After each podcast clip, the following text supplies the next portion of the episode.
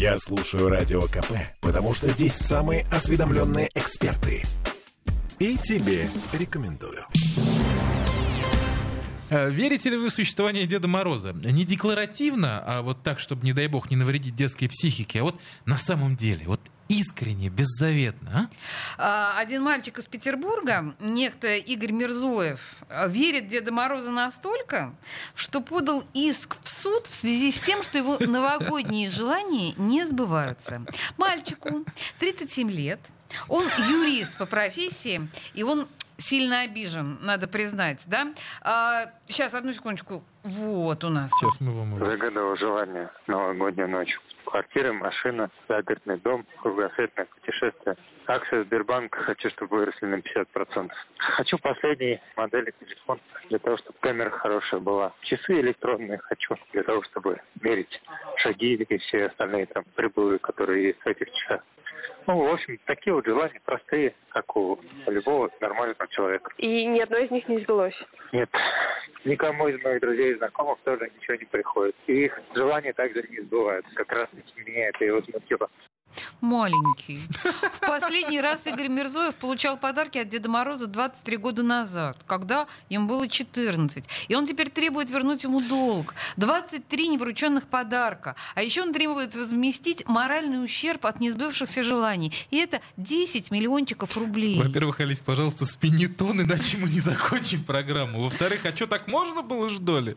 Да, ну как бы то ни было, иск подан по всем правилам юриспруденции к юридическому лицу. Да, вот вы знали, что у Деда Мороза есть юридическое лицо? Нет, живите с этим. Акционерное общество Дед Мороз зарегистрировано в Великом Устюге. Оно управляет вотчиной, почтой и городской резиденцией Деда Мороза.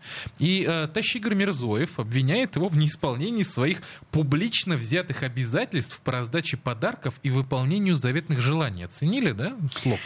Реакции на этот иск от вотчины Деда Мороза пока нет, но давайте представим себе, что у юристов есть свой собственный новогодний волшебник. Этакий Гринч, ну или я не знаю, Скрудж, который по некоторым причинам может вдруг победить в этом деле. И обиженному мальчику с юридическим образованием в этот Новый год достанется 23 подарка и 10 миллионов рублей компенсации. Не значит ли это, что подарков и денег не хватит на других детей?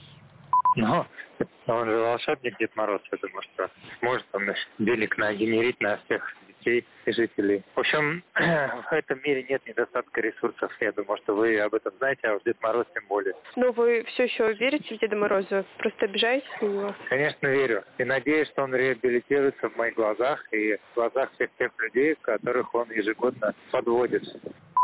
Ну, вообще, э, Игорь, конечно, перепутал. Нагенерить много денег может не Дед Мороз. Может, он путает Дед Мороза и Владимира Владимировича? Неважно, значит. да, Э, Кстати, кстати, э, для понимания, Игорь Мирзоев это тот же мужик, простите, мальчик, что подавал в суд на Первый канал из-за негативных новостей и проиграл. Нам с вами остается только порадоваться за этого человека. У него перед Новым годом настолько мало забот и хлопот, что он выдумывает вот такие милые глупости судиться с Дедом Морозом. Ну и еще несколько слов догонку к новогоднему настроению. Уже завтра открывается самый большой искусственный каток в Петербурге.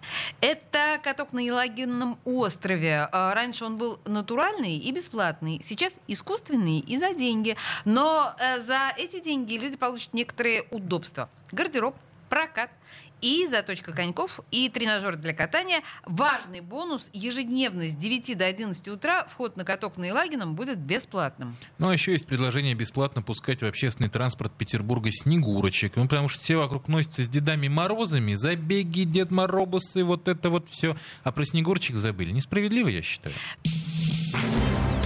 Темы дня.